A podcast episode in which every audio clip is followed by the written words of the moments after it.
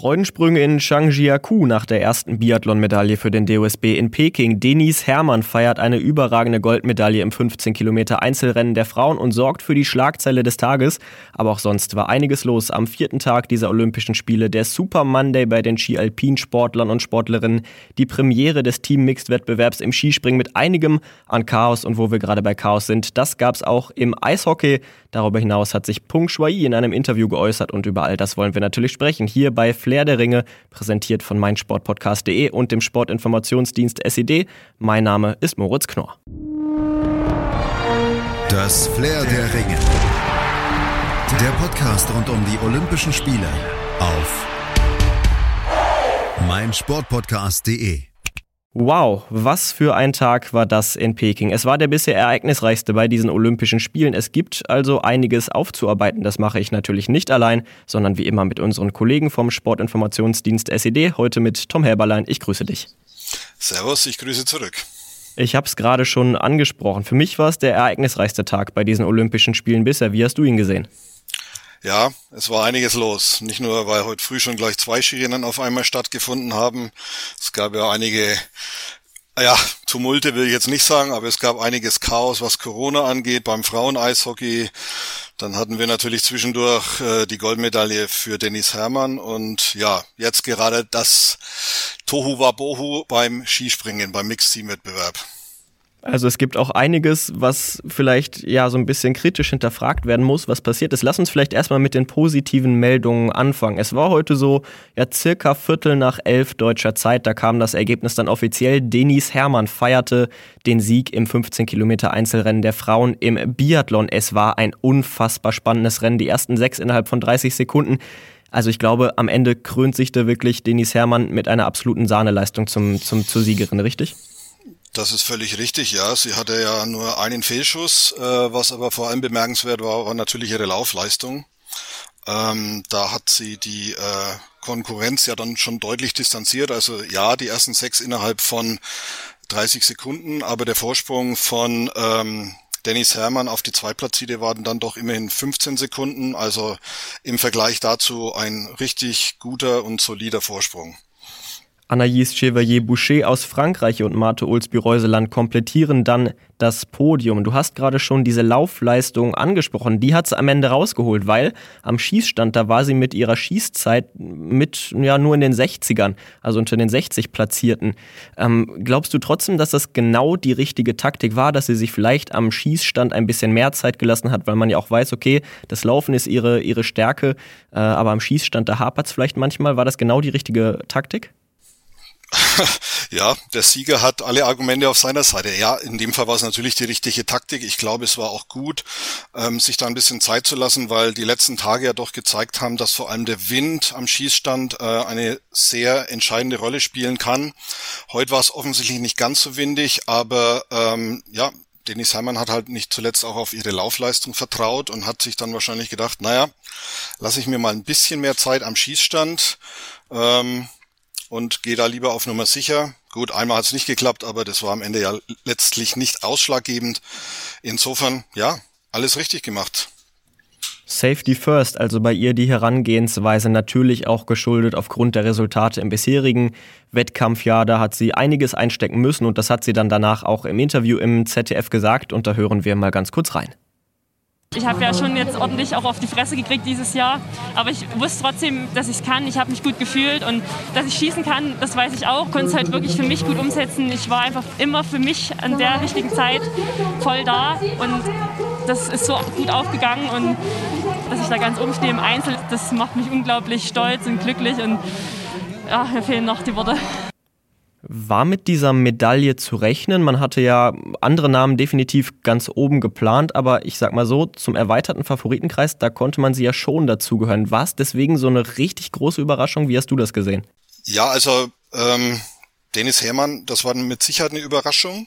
Vor allem, wenn man den bisherigen Saisonverlauf sich anschaut. Allerdings war auch klar, dass die Ergebnisse, die Dennis Herrmann in dieser Saison bislang abgeliefert hat, äh, vielleicht nicht ganz so aussagekräftig sind. Sie hat ja immer wieder darauf hingewiesen, dass sie ihre, äh, dass sie ihre ganze Saison, dass sie ihren Trainingsaufbau und all das auf die Olympischen Spiele hin ausgerichtet hat und ausrichtet. Ähm, das war natürlich ein ziemliches Risiko, das sie da eingegangen ist, aber ja, sie hat offensichtlich richtig kalkuliert, das Risiko richtig abgewägt und insofern war es vielleicht eine Überraschung aufgrund der bisherigen Vorleistungen in diesem Winter. Aber ja, alles richtig gemacht. Anders kann man das nicht sagen.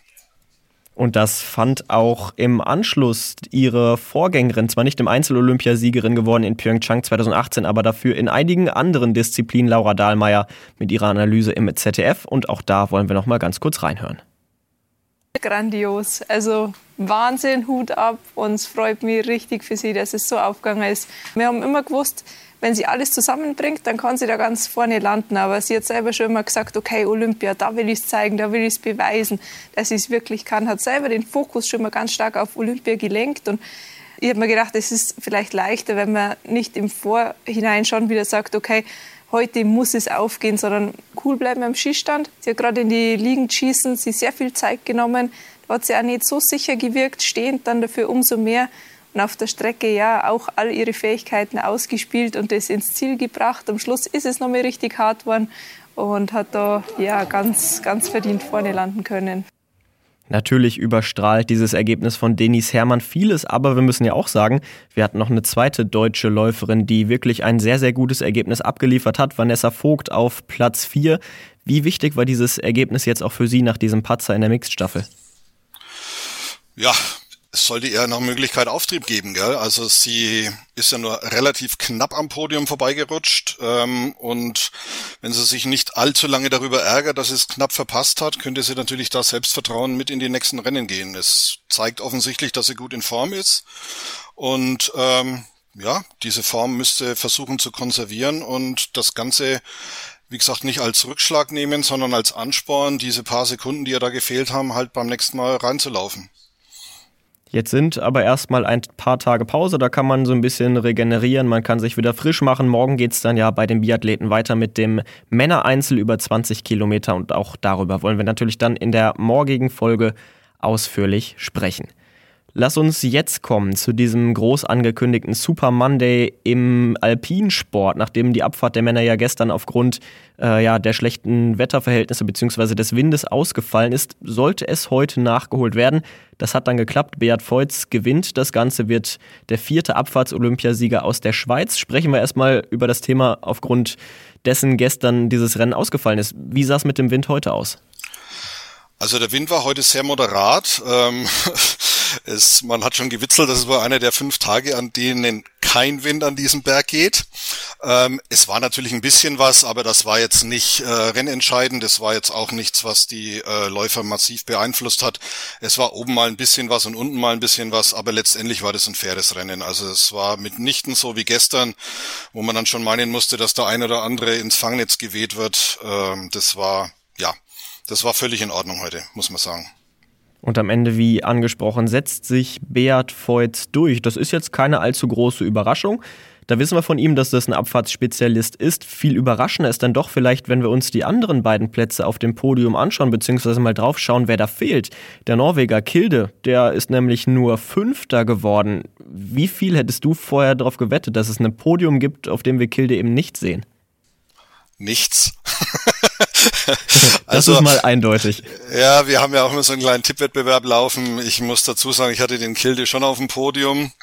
Ähm, ja, aber ähm, wir kommen ja vielleicht gleich noch auf Michaela Schifferin zu sprechen. Ähm, die hat einen wirklich entscheidenden Satz gesagt, nämlich, dass dieser Schnee auf diesem Berg keine Fehler verzeiht. Also man muss dazu wissen, das ist eine reine Kunstschneepiste, die ist super präpariert, die ist allerdings bretterhart und da wird der kleinste Fehler, schlägt sich sofort in Zeitrückstände nieder und beim Kollegen Kilde waren es heute einfach ein paar zu viel. Und deswegen hat es dann halt nicht fürs Podium gereicht. Also das ist jetzt zwar eine etwas einfache Erklärung, aber ja, die einzige, die eigentlich heute zählt. Also wie gesagt, vom, mit dem Wind hat es nichts zu tun. Es ist halt einfach so, dass du bei so einem Schnee extrem sauber fahren musst, dass du die Kurven nicht allzu sehr andriften darfst. Ähm, ja. Und beim Kill, bei Alexander Amut Kilde war das eben heute so, dass er ein paar Rutscher zu viel hatte, ein bisschen weg war von der Ideallinie und äh, ja, eben es nicht bis aufs Podium geschafft hat, zu seinem großen Leidwesen. Jetzt hast du gerade schon den Schnee angesprochen, dann lass uns doch direkt über Dominik Schweiger sprechen, den ersten deutschen Starter. Der hat es auch nicht geschafft bis ins Ziel, weil er eben einen von diesen Fehlern gemacht hat. Kam dann ins Krankenhaus. Habt ihr schon Informationen? Wie geht's ihm? Hat er sich gut erholt von dem Sturz? Ähm, sagen wir mal so, ähm, der Sturz ging relativ glimpflich aus. Also es hat ja schon relativ spektakulär ausgesehen, was ihm da passiert ist. Also der ist in der Einfahrt in eine Steilkurve auf der Mittelstation dieser Strecke, ist an so einer kleinen Welle ausgehoben. Er war schon relativ weit unten mit seinem Gesäß und ähm, ja, dann hat's ihn relativ spektakulär. Ja, erst ausgehoben, dann ist er ins Fangnetz geflogen, dann ist er den äh, Berger runtergerutscht, kam dann da zum Liegen. Man musste das Schlimmste befürchten, weil er ja nicht mehr selbst aufgestanden ist, hat sich den linken Unterarm gehalten, wurde dann mit dem Rettungsschlitten abtransportiert. Äh, Ende vom Lied. Er kam nicht mit einem blauen Auge davon, aber mit einem blauen linken Unterarm. Also er hat eine Prellung am linken Unterarm, er hat eine Prellung am linken Ellbogen. Ähm, das wird jetzt ja relativ konservativ behandelt mit abschwellenden Mittelchen. Ähm, aber ja, er ist nicht schwerer verletzt zum Glück. Aber auch bei den anderen beiden deutschen Startern, die ins Ziel kamen, beide, sah es nicht so gut aus. Unter ferner liefen Robert Baumann und auch Andreas Sander ohne wirkliche Möglichkeiten da ans Podium ranzufahren. Das hat einer geschafft. Der ist 41 Jahre alt. Johann Claret, Franzose der wollte nach dieser Saison aufhören. Diese Geschichte ist ja jetzt wirklich phänomenal. Glaubst du, dass dieser zweite Platz, diese Silbermedaille ihn jetzt doch vielleicht doch nochmal zum Umdenken anregt? Nachdem die alpinen Weltmeisterschaften im kommenden Februar, also in einem Jahr von heute, ähm, in Frankreich stattfinden, könnte ich mir vorstellen, dass er noch ein Jahr weitermacht. Ja, also wirklich absolut mit 41 Jahren jetzt der älteste alpine Medaillengewinner in der olympischen Geschichte. Das Podium wird komplettiert von Matthias Meyer aus Österreich. Und dann lass uns jetzt mal über den Frauenriesenslalom sprechen. Du hast eben schon einen Namen angesprochen, Michaela Schifrin. Sie war eine der absoluten Top-Favoritinnen. Aber auch für sie war genau das gleiche wie bei Alexander Armut Kilde der Fall. Fehler werden nicht verziehen. Was genau ist vorgefallen? Ja, sie ist, und jetzt kommt ein bisschen äh, die Zahl sieben ins Spiel. Sie ist mit Startnummer sieben am siebten Tor. Der Kollege Felix Neureuter, der ja im Fernsehen ab und zu äh, kommentiert, würde sagen, der klassische Innenskifehler. Sie hat sich ein bisschen zu weit nach innen gelehnt, ist praktisch dann am Ski, am Innenski, also dem Ski, der näher zur Torstange ist, ist er dann weggerutscht. Und wie gesagt, dieser, dieser Schnee verzeiht ihr keinen Fehler, da bist du sofort weg, wenn du auch dir nur die geringste Unachtsamkeit erlaubst. Ja, und dann war sie draußen. Sehr früh, sehr unerwartet und sehr schockiert.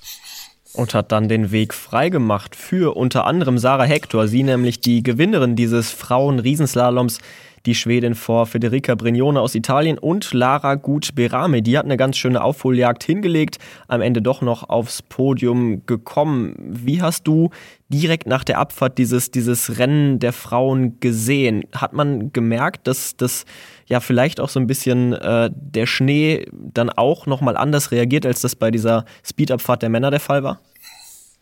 Ja, man kann das jetzt, glaube ich, nicht so miteinander vergleichen. Beim, bei der Abfahrt salopp gesagt, fahren sie halt einfach möglichst schnell den Berg runter. Gut, das wollen sie beim Riesensalam auch.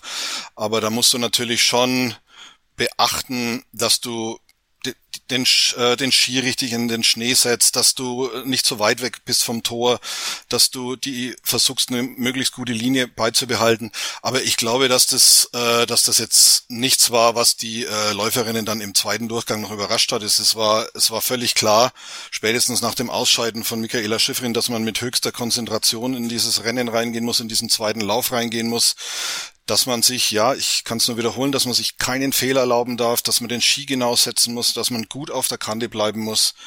Ja, und ähm, drei haben das offensichtlich sehr gut hinbekommen. Einzige deutsche Starterin war Emma Eicher, Olympiadebüt auf Platz 21. Kann sie zufrieden sein mit diesem Ergebnis? Ja, auf alle Fälle. Also ähm, man muss dazu wissen, Emma Eicher äh, dürfte ja eigentlich noch im Juniorenbereich fahren. Die hatte äh, letzt letztes Jahr bei der Alpinen WM war sie ja Mitglied der deutschen Bronzemannschaft, also im Teamwettbewerb, hat sich das sehr gut verkauft. Ähm, ja, äh, die wurde in diesem Jahr ein bisschen in den Weltcup noch reingeschmissen, hat sich dann auch äh, richtig regulär ähm, qualifiziert. Also sie wurde nominiert vom Deutschen Olympischen Sportbund. Und Riesenslalom ist eigentlich nicht so ihre äh, Spezialdisziplin. Das ist eher der Slalom, was sie auch sehr gut kann, sind diese Parallelrennen. Insofern für eine 18-Jährige, die zum ersten Mal bei Olympia dabei ist, äh, in ihrer in einer Disziplin, die jetzt nicht ihre Spezialdisziplin ist, ist Platz 21 schon ganz okay. Da kann sie wirklich sehr zufrieden sein. Und am Mittwoch geht's dann weiter bei den Frauen mit dem alpinen Slalom und da gibt's dann auch für Michaela Schifrin vielleicht die Möglichkeit, nochmal zu an, neu anzugreifen. Sie hat ja auch gesagt, nein, weinen wird sie jetzt nicht, sie richtet den Blick nach vorne und will dann in den anderen Disziplinen vielleicht noch die ein oder andere Medaille einheimsen. Lass uns jetzt mal, Tom, wir haben an alle Zuhörerinnen und Zuhörer, ihr müsst euch das so vorstellen, wir schreiben den Tag über immer so ein bisschen, wann wir denn mit unserer Aufnahme starten. Und da hieß es heute Vormittag so, ja, lasst uns mal warten bis, bis 14.45 Uhr, bis die Skisprungwettbewerbe durch sind. Und dann kam das große Chaos da an der Skisprungschanze und wir haben gesagt, okay, bei dem, was da passiert ist, da rückt das sportliche Ergebnis eigentlich so ein bisschen in den Hintergrund. Fang vielleicht mal vorne an. Was ist da genau passiert? Was war da los? Ja, im ersten Durchgang wurden drei Springerinnen, noch dazu drei Top-Springerinnen disqualifiziert. Äh, eine Japanerin, die Sara Takanashi, die Österreicherin Daniela Iraschko-Stolz und dann eben auch Katharina Althaus, die ja im Einzel Silber gewonnen hatte. Die wurden alle disqualifiziert, weil ihr Material nicht regelkonform war es gibt da jetzt oder es gab dann im Anschluss darüber sofort heftige Diskussionen, die werden mit Sicherheit auch noch ein bisschen weitergehen. Tatsache ist, die Anzüge waren offensichtlich zu weit. Man muss sich das ein bisschen so vorstellen, je mehr Fläche so ein Anzug hat, desto mehr Tragfläche hat er auch. Das heißt, man kann jetzt äh, ganz vereinfacht dargestellt ein bisschen länger in der Luft bleiben, man hat mehr Auftriebsfläche. Ja, und äh, nicht nur die Deutschen haben sich dahinterher massiv darüber aufgeregt. Äh, es flossen natürlich bei den Deutschen auch Tränen, weil durch die Disqualifikation hatten sie nur drei Sprünge und haben dann das Finale verpasst. Äh, die Japaner und äh, die Japaner und die Österreicher hatten genügend ähm, Punkte, um das Finale trotz der Disqualifikation, Disqualifikation noch zu erreichen. Ähm, sind dann nicht mehr direkt in Medaillennähe gekommen. Aber ja, es ähm, gab hinterher recht, relativ heftige Diskussionen, inwieweit man jetzt äh, darüber diskutieren mag, ob das jetzt alles richtig war, was der internationale Skiverband beziehungsweise die Kontrolleure, die Materialkontrolleure des internationalen Skiverbandes da gemacht haben, ob das jetzt alles so in Ordnung ist. Da streiten sich jetzt die Gelehrten drüber. Tatsache ist, die Anzüge haben den Regeln nicht entsprochen und insofern ist wahrscheinlich alle Aufregung diesbezüglich auch ein bisschen überflüssig.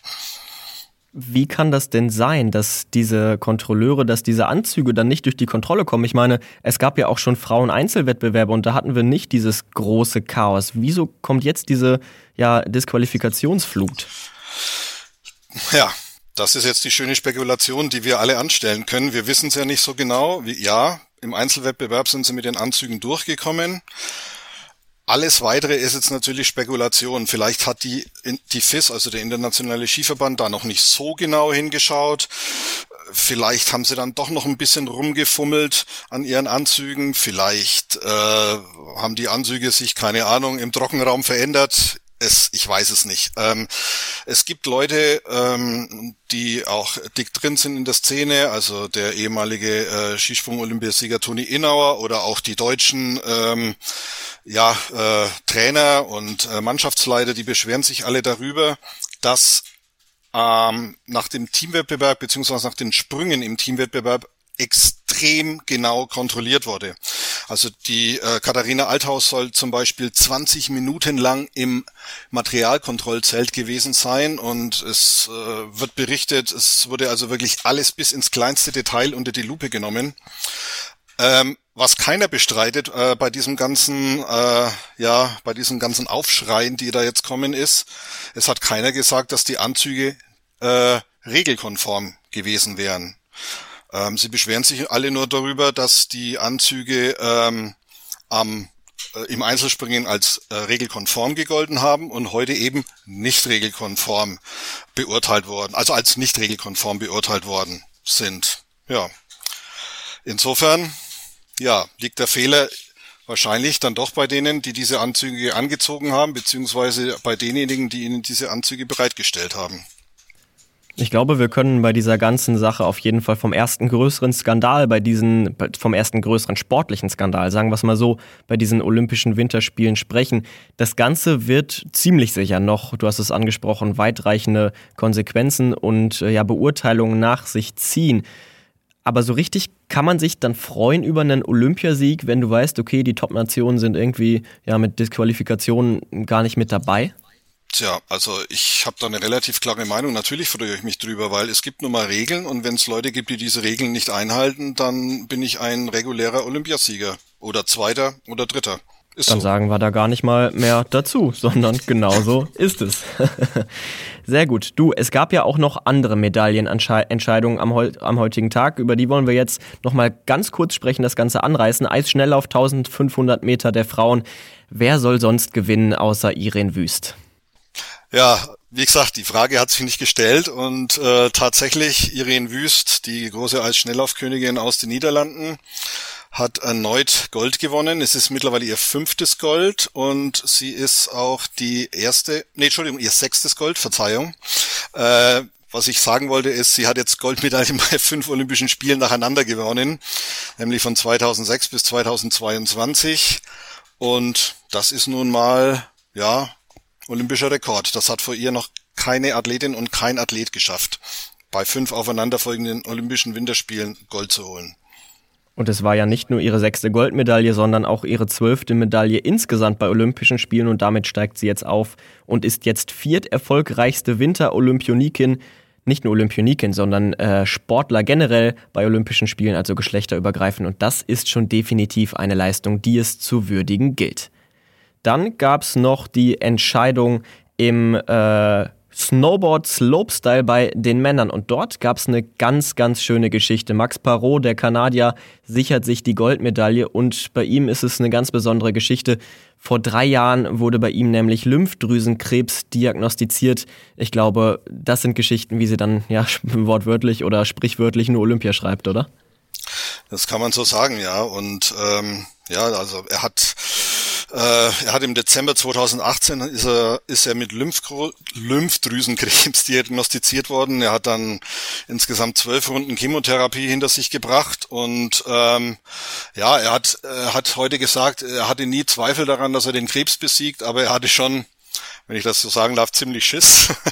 ähm, ja, er hat aber aus dieser aus diesem Kampf gegen den Krebs hat er offensichtlich auch äh, eine Stärke herausgezogen oder das hat ihn vielleicht auch stärker gemacht. Er hat schon 2019 bei den X Games Gold geholt und ja, heute Olympiagold. Also sehr bemerkenswerte Leistung. Da hat sich jemand nicht nur tapfer gegen den Krebs gewehrt und ihn besiegt, sondern daraus auch die Stärke gezogen, äh, sportlich weiter Erfolge feiern zu können. Und er ist ja nicht da, ja, und er ist ja nicht der Einzige. Sein Landsmann, der, sein Landsmann McMorris ist es auch so ein Spezialfall. Der hat ja 2017 einen schweren Sturz gehabt, äh, also mindestens ein Dutzend Knochenbrüche, also alles, was irgendwie in irgendeiner Form ganz sein soll, war nicht mehr ganz. Linker Lungenflügel kollabiert. Also der war, ja, auch schon ziemlich, ja, am Ende seiner Karriere, will ich jetzt nicht sagen, also der war schon ziemlich halb tot eigentlich, hat sich aber auch aufgerappelt und der hat 2018 schon Bronze gewonnen und jetzt nochmal Bronze gewonnen, also ja, zeigt, zeigt durchaus, dass man sich von solchen Dingen äh, nicht aus der Bahn werfen lassen muss, sondern wenn man weiterkämpft, dass man dann auch dafür belohnt wird. Wir gratulieren auf jeden Fall recht herzlich zu diesen Medaillen an Max Parot, Gold und Mark McMorris zu Bronze, vor allen Dingen mit diesem Hintergrund. Die Silbermedaille sicherte sich dann der erst 17 Jahre alte Shu Jiming aus China. Und damit ist das Podium dann komplettiert worden. Jetzt haben wir alle Medaillenentscheidungen, die wir besprechen wollten, aufgearbeitet. Lass uns doch mal, wir haben es in der Anmoderation schon so ein bisschen angerissen, über das sprechen, was so ein bisschen kontrovers war am heutigen Tag. Das Vorrundenspiel beim Eishockey-Wettbewerb der Frauen zwischen Kanada und dem Russian Olympic Committee. Das fing mit einer Stunde Verspätung an und dann mit beiden Teams mit Maske unterm Helm und unterm Gitter. Das waren Bilder ganz, ganz kurios. Was steckt denn dahinter? ja, ähm, die Kanadier haben sich darüber mokiert, dass von den Russinnen äh, keine negativen Corona-Tests vorlagen. Äh, man muss dazu wissen, äh, die russischen Eishockeyspielerinnen waren vor den Olympischen Spielen schon, ähm, ja, hatten schon ein bisschen Probleme. Die hatten sechs Spielerinnen, die das Coronavirus hatten. Und äh, deswegen äh, ja werden natürlich alle Sportler auch regelmäßig getestet. Und ähm, die Kanadierinnen haben sich eben darüber beschwert, hallo, von den Russinnen liegen keine Corona-Tests vor, äh, wieso sollen wir jetzt gegen die spielen? Also das entspricht jetzt auch nicht gerade dem, was hier eigentlich vorgesehen war und das, deswegen hat dann das Spiel mit einer Stunde Verspätung angefangen. Beide Mannschaften haben Masken getragen, dann kam allerdings während des Spiels kam dann die Nachricht, dass äh, alle Tests bei den Russinnen negativ ausgefallen sind. Die Russinnen haben dann im letzten Drittel die Masken auch wieder runtergenommen, die Kanadierinnen haben sie angelassen bis zum Schluss. Also durchaus, ich habe es schon angesprochen, durchaus kontrovers diese Szenen, die wir da gesehen haben. Dann gab es noch Fälle eine, sehr skurril, ja. Dann gab es noch eine ziemliche Überraschung im Curling bei den Mixed Doubles. Titelverteidiger Kanada ist gegen die Überraschungsmannschaft aus Italien ausgeschieden, steht nicht in den Halbfinalpartien. Ja, ich glaube mal, das ist eine ganz schöne Ansage von den Italienern, dass die jetzt auch wirklich um die Medaillen mitkämpfen wollen, oder?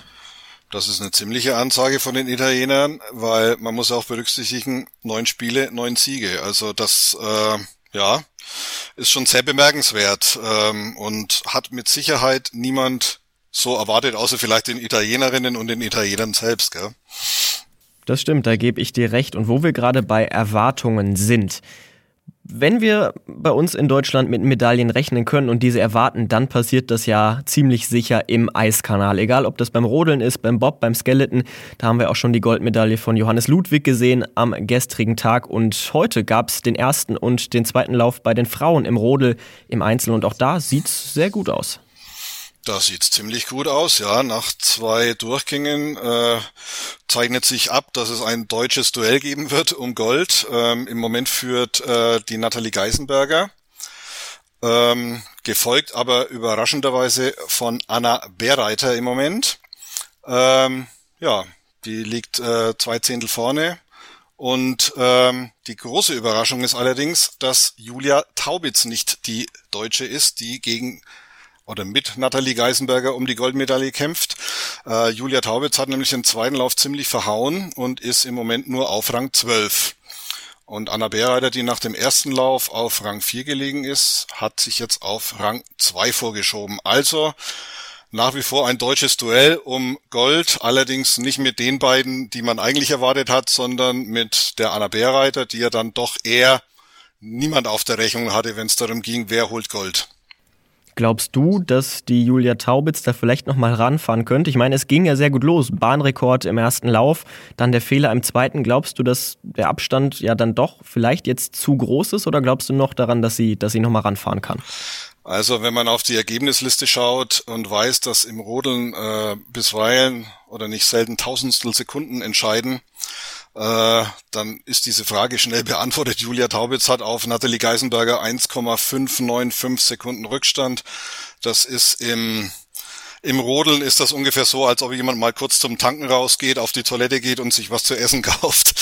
Ähm, also die wird keine Chance mehr haben äh, auf eine Medaille, es sei denn vor ihr, was wir ja nicht hoffen oder was wir niemandem wünschen, äh, stürzt jemand oder macht sonst irgendeinen Blödsinn. Ähm, nee, Nathalie Geisenberger hat auch einen ziemlich komfortablen Vorsprung, also das sind zwei Zehntel das ist im Rodeln schon richtig viel und vor allem, wenn jemand wie Nathalie Geisenberger da runterfährt, dann kann man eigentlich davon ausgehen, dass da nichts mehr passiert. Also ich will mich jetzt nicht zu weit aus dem Fenster lehnen, aber ich glaube, Nathalie Geisenberger ist klar auf Goldkurs. Äh, man muss auch sagen, Anna Beerreiter ist nach dem echt tollen zweiten Lauf klar auf Silberkurs, weil ihr Vorsprung auf die Russin Tatjana Ivanova ist auch schon sehr üblich. Das sind fast vier Zehntel. Also ja, ich würde mal von zwei Medaillen für Deutschland ausgehen. Eine ist Gold, eine ist Silber und Julia Taubitz, so leid's mir für sie tut und so leid's vielleicht auch anderen für sie tut, die wird da keine Rolle mehr spielen bei der Vergabe der Medaillen. Ja, Olympia schreibt mitweilen sehr, sehr tragische Geschichten. Jetzt, Julia Taubitz, vor ein paar Tagen musste das auch schon Erik Frenzel erfahren. Ja, positiv getestet worden bei seiner Einreise nach Peking. Er sitzt im Quarantänehotel, wurde jetzt gestern Abend erneut positiv getestet. Was hat das jetzt für Auswirkungen auf ja, vor allen Dingen dann auch den Teamwettbewerb in der nordischen Kombination? Äh, Erik Frenzel dürfte damit ja ziemlich sicher ja noch etwas raus sein. Also es gibt ja eine klare Vorschrift, du kommst raus aus der Isolation oder Quarantäne, wenn du im Abstand von mindestens 24 Stunden zwei negative Tests hast. Also wenn du einen negativen Test hast, dann darfst du frühestens nach 24 Stunden einen weiteren negativen Test haben. Und solange das nicht passiert, wird Erik Frenzel leider weiter in seinem angeblich nun etwas besseren Hotelzimmer bei angeblich etwas besserer Verpflegung weiter warten müssen, bis er da rauskommt. Ähm, also es ist alles relativ äh, vage, was ihn da letztendlich angeht und pff, ja, es bleibt den Deutschen erstmal nichts anderes übrig, als ohne ihn zu planen wir drücken die Daumen, dass es dann ja vielleicht doch noch was wird oder beziehungsweise vor allen Dingen, dass er gesund bleibt und sich erholt und dann steht das Sportliche ja auch erst einmal etwas im Hintergrund. Das Sportliche, das rückt auch bei einem anderen Thema ziemlich in den Hintergrund, nämlich beim Thema Peng Shuai, die chinesische Tennisspielerin mit dem ganzen Kontroversen und den Spekulationen, die wir rund um ihre Person in den letzten Monaten erlebt haben. Sie hat sich jetzt in einem Interview geäußert mit der französischen Sportzeitung L'Equipe und hat gesagt, sie hätte sich mit Thomas Bach zum Essen getroffen am Samstag in der Olympiablase und sagt, ihr ginge es gut. Ihre Vorwürfe äh, mit den Missbrauchsvorwürfen gegen einen hochrangigen chinesischen Politiker, das sei ein großes Missverständnis und sie sei auch nie verschwunden gewesen. Das klingt für mich dann schon wieder alles sehr nach ja, Propaganda und äh, ja, nach dem, was ihr in den Mund gelegt worden ist. Oder glaubst du, dass das wirklich ihre eigene Meinung ist? Also nach allem, was man ja über den Umgang von äh, chinesischen Behörden oder auch Sicherheitsbehörden äh, mit Menschen, die sich nicht wie gewünscht äußern weiß, ist, ähm, ja, muss man, glaube ich, nach wie vor davon ausgehen, dass das nicht ihre eigenen Worte sind, sondern Worte, die entweder ihr schon vorab in den Mund gelegt worden sind ähm, oder die falsch übersetzt worden sind. Also man muss dazu ja wissen, dass dieses Interview das sie mit der L'Equipe geführt hat. Da war jemand vom chinesischen Olympischen Komitee dabei, der hat ihre auf Chinesisch gegebenen Antworten übersetzt. Äh, zwei Sachen noch dazu. Äh, Peng Shuai spricht sehr gut Englisch, also man hätte das Interview auch auf Englisch führen können. Sie hätte sich auch auf Englisch äußern können. Ähm, und es wird behauptet von Seiten der Chinesen, dass äh, den Redakteuren von L'Equipe angeboten worden ist, dass sie einen eigenen Übersetzer hinzuziehen. Inwieweit das jetzt stimmt, hat sich bislang noch nicht äh, nachvollziehen lassen, aber ich glaube, man muss trotz allem davon ausgehen, dass die Antworten, die äh, Peng Shuai gegeben hat, ja, wenn es jetzt körperlich betätigt wäre, müsste man sagen, die, das wäre durchchoreografiert gewesen, aber sie wusste wahrscheinlich schon ziemlich genau, was sie sagen darf und was sie nicht sagen darf. Also in dem Zusammenhang der äh, ja durchaus bekannte Künstler Ai Weiwei, äh, der ja unter die Rubrik Dissident fällt, der hat dem Guardian, dem englischen Guardian ein Interview gegeben und der hat gesagt, also ähm, man solle schon bitte genau darauf achten, dass die äh, chinesische äh, Staats- und Parteiführung darauf achtet, dass sich äh, jemand wie Peng äh, dann schon so äußert, dass er keine weiteren Schwierigkeiten bekommt. Also das Ganze ist ja sehr skurril, alles mit Vorsicht zu genießen und natürlich sind auch solche Dinge wie das Treffen mit Bach und letztendlich wahrscheinlich auch die Zusage zu einem Interview mit der L'Equipe Teil äh, der Propaganda der chinesischen Staats- und Parteiführung. Ich glaube, da muss man sich jetzt keine Illusionen hingeben. Also wahrscheinlich nur ein weiteres Kapitel dieser riesigen Inszenierung. Es ist traurig, das zu sehen, das müssen wir ganz klar so sagen.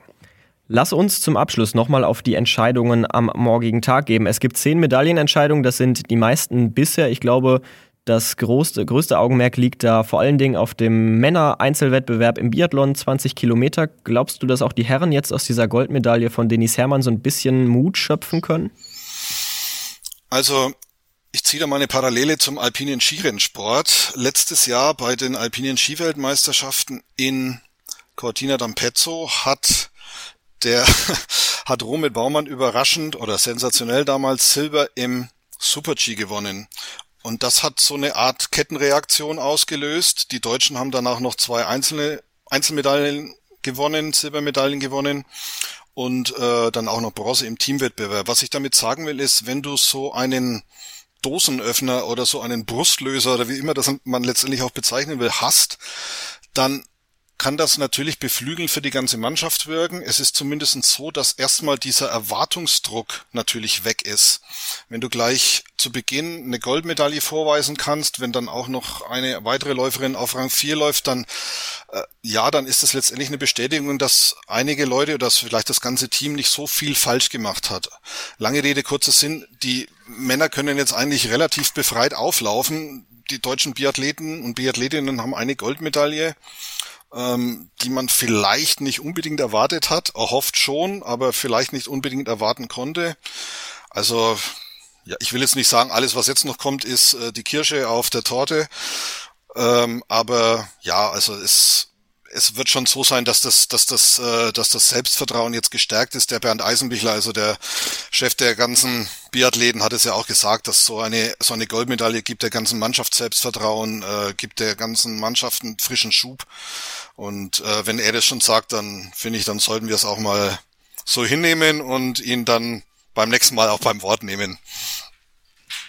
Die anderen Medaillenchancen am morgigen Tag für die deutschen Ligen, wir haben es eben schon ausführlich angesprochen, natürlich beim Rodeln bei den Frauen im Einzel. Dort findet dann der dritte und vierte Lauf statt. Außerdem gibt es noch den Super G der Männer im Ski Alpin. Es gibt die Entscheidung im Parallel-Riesenslalom im Snowboard bei den Männern und Frauen. Dann gibt es im Ski Freestyle noch den Big Air Wettbewerb der Damen Eisschnelllauf Männer 1500 Meter, die Sprints von Männern und Frauen im Langlauf und noch das Finale im Mixed Double im Curling. Ihr hört natürlich alle Infos, wie das dann alles ausgeht am morgigen Tag zur gleichen Zeit wieder hier bei Flair der Ringe von meinsportpodcast.de und den Kollegen vom Sportinformationsdienst SID. Für heute soll es das gewesen sein. Tom, ich danke dir für deine Expertise und sage allen Zuhörerinnen und Zuhörern bis morgen. Ciao.